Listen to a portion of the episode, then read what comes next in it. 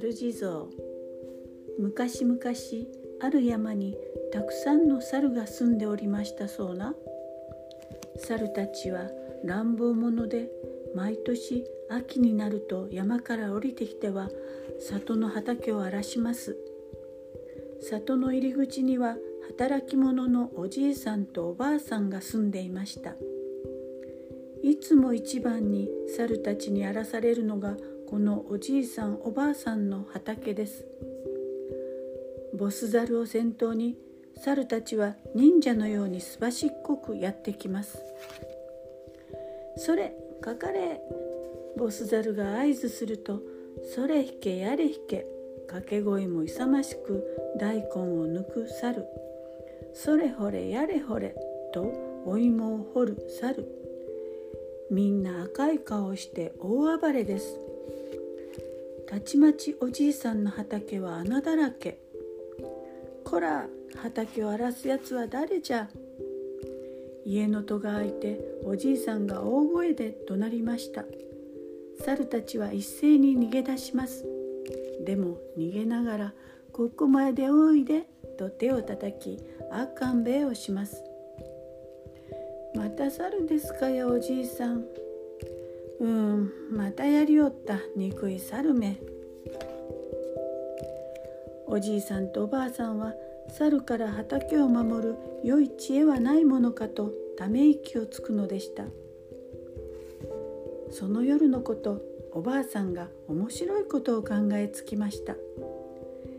じいさまが地蔵様に化けて畑に立っとったらどうじゃろう。何？わしが地蔵様に化けるって？そうじゃ。猿は地蔵様の前では乱暴はせんという話じゃで。おばあさんがこう言うのでおじいさんも「ならやってみるべ」さて次の日おじいさんは米の粉をまぶして体を白くしました。おばあさんが縫ってくれた赤いよだれかけをかけて畑に立ちます。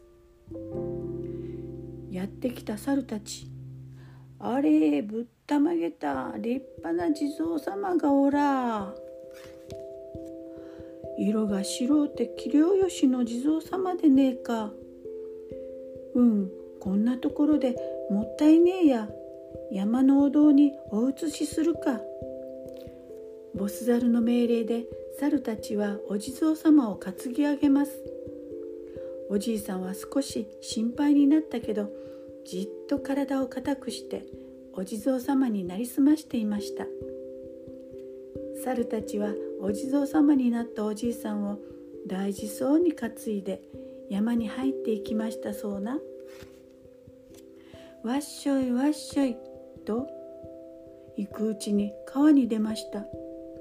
サルベの尻さ濡らすとも地蔵の尻は濡らすなよ。よいやさよいやさ。流れが速いぞ。気をつけろ。よいよいよいよいよいやさよいやさ。猿たちは変わるがある。おかしな歌を歌います。おじいさんは猿の歌がおかしくて吹き出しそうになるのをこらえました。おっと危ない。それそれ地蔵様が傾いたぞ。倒すでねえぞ。頑張れ頑張れ。地蔵様を乗せる台がいるぞ。千両箱がちょうどいい。持ってこい。ボスザルの命令で千両箱が2つ山から運ばれてきました。おじいさんは千両箱に乗せられてやっと無事に岸に着きました。猿たちはおじいさんを山のお堂に祀りました。お供え物をして代わる代わる拝みます。さあこれで安心だ。芋掘りに行くぞ。ボスに続けと猿たちはまた里の畑を荒らしに出かけます。やれやれまた荒らされるのかの？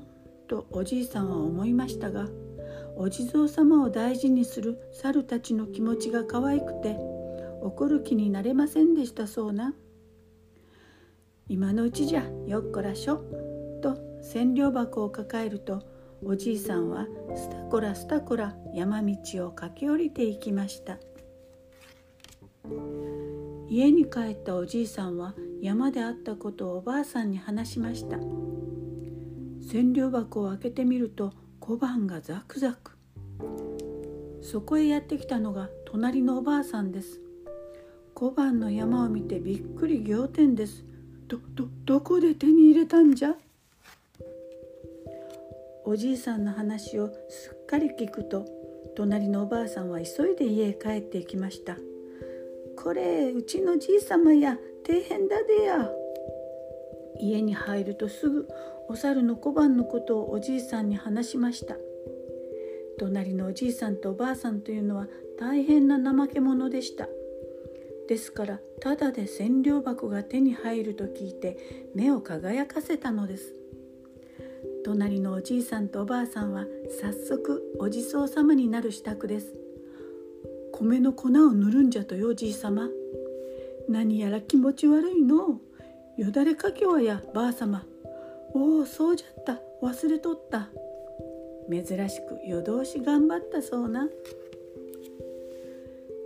次の朝隣のおじいさんはお地蔵様に化けて畑に立っていました。